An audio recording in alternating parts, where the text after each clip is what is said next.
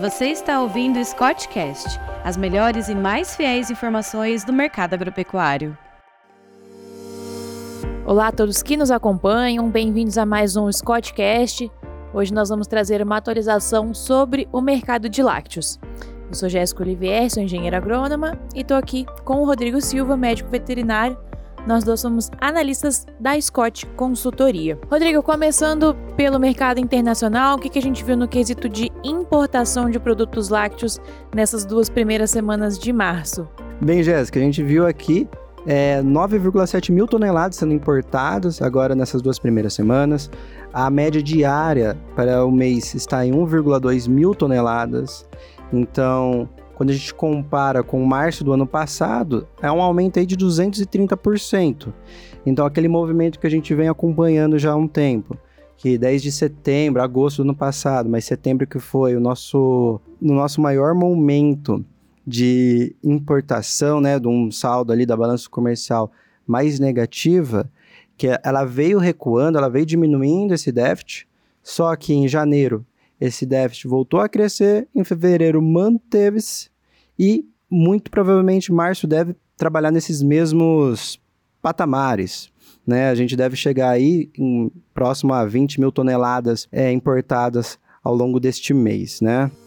E Jéssica, agora a gente falou aqui da, um pouco sobre as nossas importações e fala um pouco agora do mercado interno, como está o, o, preço do leite spot, as tendências, o mercado no atacado. Bom, a comercialização do mercado spot teve uma queda no preço referência. A gente já tinha visto isso na segunda quinzena de fevereiro. É, essa queda totalizou agora março frente à quinzena anterior de 1,6%.